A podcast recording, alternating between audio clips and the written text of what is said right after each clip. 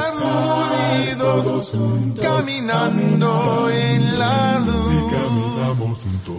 Mi nombre es Mefístoles, predicador de la Iglesia de Cristo en Cuba. Esto es El Estudio del Domingo, un podcast para juntos aprender de la palabra de Dios. Ya comenzamos. No hay nada mejor que compartir nuestras vidas en Jesús. Un grato saludo tengan, mis amados hermanos. Nuevamente estamos juntos para compartir la palabra de Dios. Hoy comenzaremos una nueva serie que dedicaremos a un pequeño libro del Nuevo Testamento. Filemón.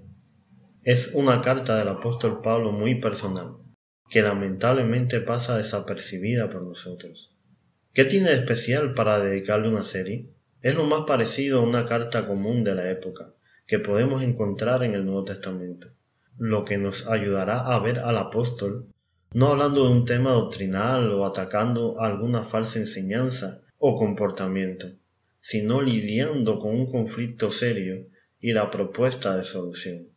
Aborda además el sistema social imperante, el esclavismo, y cómo lidiaban con este los cristianos. Para mí lo más importante, y así llamaremos a esta serie, es una carta llena de amor, al mostrarnos cómo se manifiesta el amor que sentimos a Dios en nuestros semejantes. Así, los invito a leer la epístola de Filemón y vamos a conocer un poco más sobre este libro de la Biblia. Filemón es un rico propietario de esclavos que vivía en Colosas o la Odisea. En su casa se reunía la iglesia. Su nombre quiere decir afectuoso y era cristiano, convertido de Pablo posiblemente. La única información que tenemos de él proviene de esta carta. Pablo es el autor de la carta, preso en ese momento por causa del Evangelio. Para no entrar en el debate de los eruditos del lugar y la fecha en que se escribió, que no aportan nada al contexto de la carta para su interpretación y aplicación, podemos decir que ya Pablo era un hombre viejo. La vida había dejado sus marcas en él y no solo físicas había dedicado gran parte de su tiempo a predicar el Evangelio a los gentiles, y por esta razón había sido perseguido y se encontraba prisionero. Más allá de eso, persistía en continuar cumpliendo su misión. Recibía la ayuda de muchos hermanos a los que menciona en sus cartas, como Timoteo, que es otro de los remitentes de esta. Y finalmente tenemos a Onésimo, un esclavo fugitivo, precisamente de Filemón, que se ha convertido en cristiano y es uno de los servidores de Pablo. Para entender la magnitud del conflicto que esto representaba, necesariamente tenemos que conocer un poco más de la esclavitud en el Imperio Romano. El esclavo, o servi, era toda aquella persona carente de libertad y doblegada bajo la voluntad de otro. En el Imperio Romano comprendían la base de la economía, ya que eran la principal fuente de producción, a causa de ser la mano de obra más barata, y sus trabajos podían ser tan diversos como su señor quisiese. Desde el punto de vista legislativo, los esclavos carecían de derechos por ser vistos como pertenencias u objetos.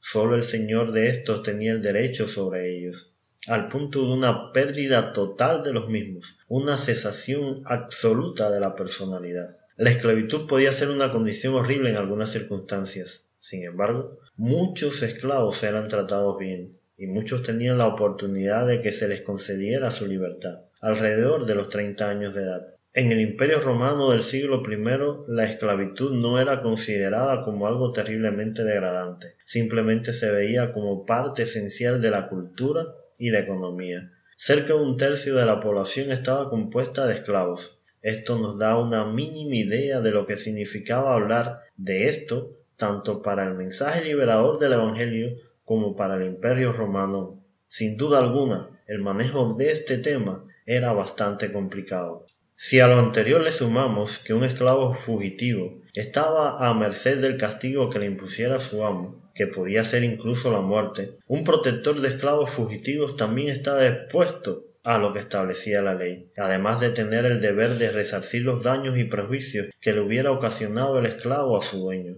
Esto nos da la magnitud del conflicto al que se enfrentaban esos tres cristianos, una situación nueva y difícil.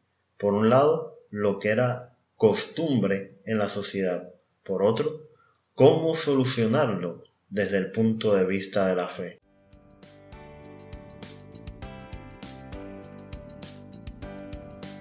Usted escucha el estudio del domingo.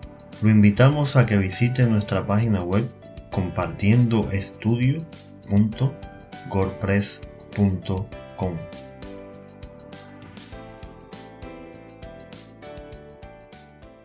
¿Por qué estudiamos esta carta? ¿Por qué decimos que está llena de amor? Se trata de una carta muy personal, sin el desarrollo de ningún tema de doctrina. Sin embargo, precisamente el carácter doméstico, familiar, el tono íntimo de la carta, en la cual casi siempre se usa la segunda persona del singular, arrojan una valiosísima luz sobre la forma en que el apóstol Pablo se trataba con sus hermanos en Cristo. Nos da un precedente de cómo solucionar conflictos personales que parten de lo establecido por la sociedad. ¿Cuál fue el camino escogido?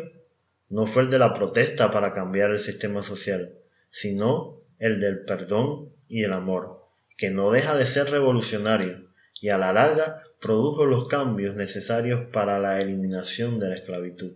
¿Cómo evitaríamos conflictos y problemas en la iglesia si siguiéramos el consejo de Pablo al mirarnos unos a otros cuando le dice a Filemón, para que le recibieses para siempre, no ya como esclavo, sino como más que esclavo, como hermano amado?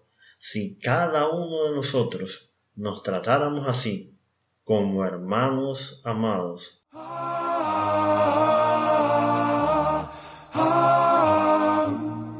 Gracias por escuchar. Te invitamos a que nos sigas en Facebook o Telegram como Compartiendo Estudio.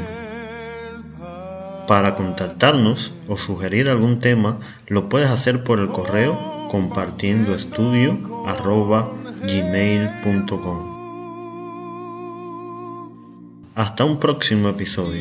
El Señor esté con nosotros.